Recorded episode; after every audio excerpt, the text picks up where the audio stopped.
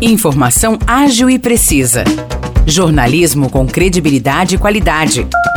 92 News. 92 News. O podcast do Jornal da 92. Olá. Eu sou Maurice Projan e a partir de agora você fica bem informado sobre as principais notícias do dia em nossa cidade e região. No episódio 563 do podcast 92 News, você confere: as rodovias da nossa região não têm mais bloqueios realizados por caminhoneiros. Segundo a apuração da nossa equipe, na manhã de hoje, a SP 344 entre São João da Boa Vista e Aguaí estava totalmente liberada e sem a presença de nenhum manifestante. No marco divisório entre Águas da Prata e Poços de Caldas, a Polícia Rodoviária informou que o bloqueio foi desmobilizado durante a noite de ontem. O fim dos protestos veio horas depois de o presidente Jair Bolsonaro pedir aos manifestantes que as rodovias fossem desobstruídas. Bolsonaro disse que os atos iam contra o direito de ir e vir, previsto na Constituição Federal. Os caminhoneiros iniciaram os bloqueios de rodovias na segunda-feira. Eles protestavam contra o resultado das eleições para o cargo de presidente da República, que deu a vitória ao candidato Luiz Inácio Lula da Silva, do PT. Na manhã de ontem, apoiadores do presidente Jair Bolsonaro fizeram protestos em frente ao tiro de guerra em São João da Boa Vista. Vestidos de verde e amarelo e com bandeiras do Brasil, eles se manifestavam contra o resultado das eleições que deram a vitória ao candidato Luiz Inácio Lula da Silva, do PT. Os manifestantes carregavam cartazes pedindo a prisão do ministro do STF, Alexandre de Moraes, e pediam também intervenção federal. Não houve nenhum registro de ocorrência. São João da Boa Vista inaugura hoje os novos prédios da Delegacia de Polícia de Defesa da Mulher e do Núcleo Especial Criminal, o NECRIM. As duas repartições são geridas pela Secretaria de Segurança Pública do Estado, através da Polícia Civil. A nova Delegacia da Mulher vai funcionar na Rua Presidente Franklin Roosevelt, número 80, no bairro Perpétuo Socorro. A repartição tem como missão investigar crimes contra pessoas do sexo feminino. Já o NECRIM é um órgão especializado da Polícia Civil que atua na solução de conflitos resultantes de crimes de menor potencial ofensivo. O núcleo auxilia o Poder Judiciário, atuando em paralelo como um instrumento de solução rápida desses casos. O NECRIM vai funcionar na rua Riachuelo, número 571, no centro.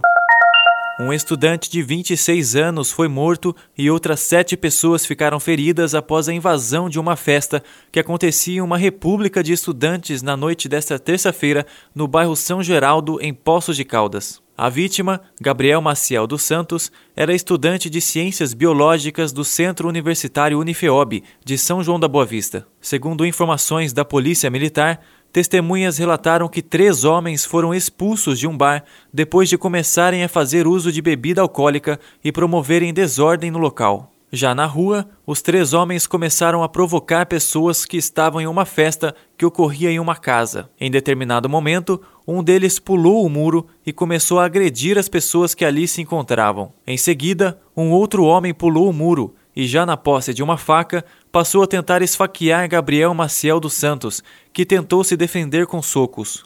Na sequência, outras pessoas que estavam na festa puxaram Gabriel para dentro da casa e fecharam a porta, mas os agressores conseguiram entrar. Todos fugiram pelos fundos da casa, mas Gabriel ficou para trás e novamente entrou em luta corporal, com um dos suspeitos e foi esfaqueado nas costas. A morte dele foi constatada no local pela médica do SAMU. Após o crime, os homens fugiram da casa levando uma motocicleta que estava no local em sentido à Avenida João Pinheiro. Na fuga, os criminosos também levaram carteiras e objetos de pessoas que estavam na festa. Os suspeitos foram localizados pela polícia na Avenida João Pinheiro, quando um deles empurrava a motocicleta no rio que corta a avenida. Um quarto homem que teria participado da ação não foi encontrado. Outras sete pessoas que estavam na festa foram levadas para atendimento médico com ferimentos leves e depois foram liberadas. As carteiras e objetos roubados foram recuperados. Testemunhas afirmaram que antes da briga, os suspeitos e as pessoas que estavam na festa trocaram ofensas,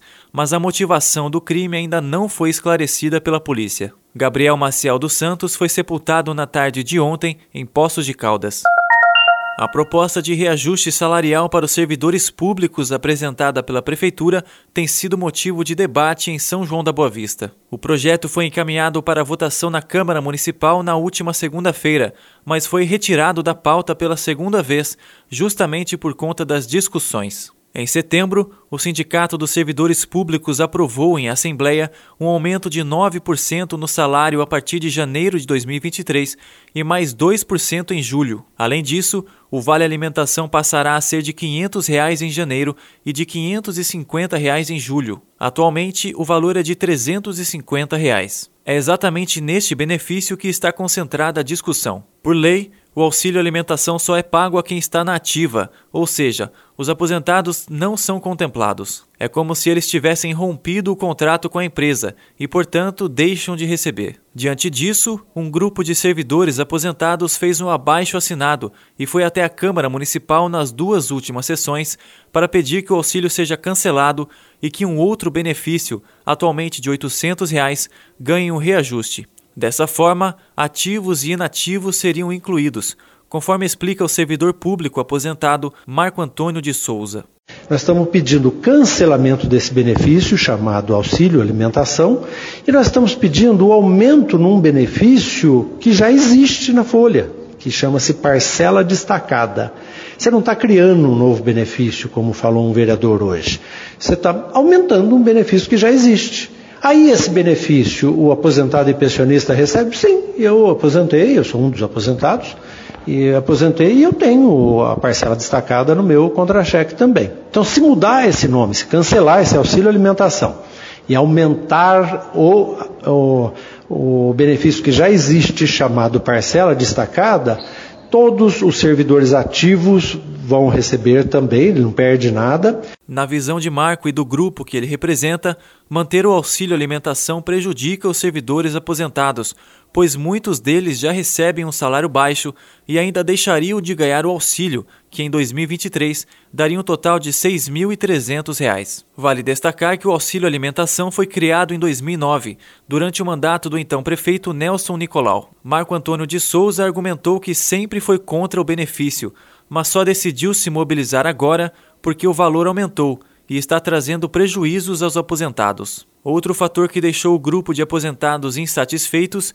foi a realização das assembleias dos servidores públicos, que aprovaram a proposta de reajuste. Eles afirmam que não ficaram sabendo dos eventos e por isso não puderam opinar, como destaca Marco Antônio de Souza. Então, na prática, o sindicato hoje está contra esse grupo. Essa é a prática.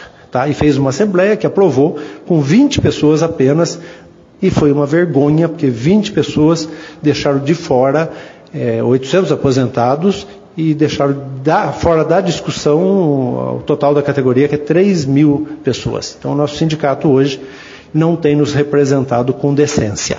O grupo pediu que o projeto de reajuste de salários não entre em votação antes que sejam feitas as mudanças pedidas. Do outro lado, o presidente do Sindicato dos Servidores Municipais, João Henrique de Paula Consentino, argumenta que as assembleias foram amplamente divulgadas por diversos meios, mas poucas pessoas compareceram. Durante a sessão da Câmara da última segunda-feira, ele relatou que foi convocada uma primeira assembleia, na qual foram apresentadas três propostas, duas delas, inclusive, sem o aumento do vale alimentação, a pedido dos aposentados. Nessa ocasião, foi votada uma propositura com o reajuste do benefício. A proposta seguiu para a prefeita Maria Terezinha de Jesus Pedrosa e depois voltou para aprovação em mais uma assembleia, como explica João Henrique de Paula Consentino. A hora que montou essa proposta foi para a prefeita, ficou um tempo lá, fizemos da mesma maneira a segunda, a segunda assembleia, divulgando em todos os lugares amplamente, e nessa divulgação, e nessa divulgação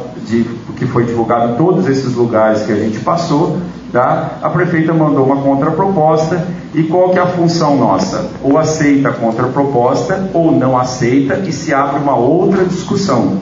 A gente colocou isso em pauta tá? e foi aceita. Consentino disse que lamenta a baixa quantidade de participantes nas assembleias, mas aponta que isso ocorre há muito tempo. Ele questionou o motivo de, somente depois dos encontros, o grupo de aposentados resolver se manifestar. Agora, o que muito me estranha é que depois dessa assembleia, né, do lugar para a gente discutir a primeira assembleia, levantar proposta, depois, na segunda assembleia, né, vai lá e começa a fazer, gritar e fazer discurso. Aí se monta um abaixo assinado para poder falar que não, é, que não concordam com o aumento no auxílio alimentação.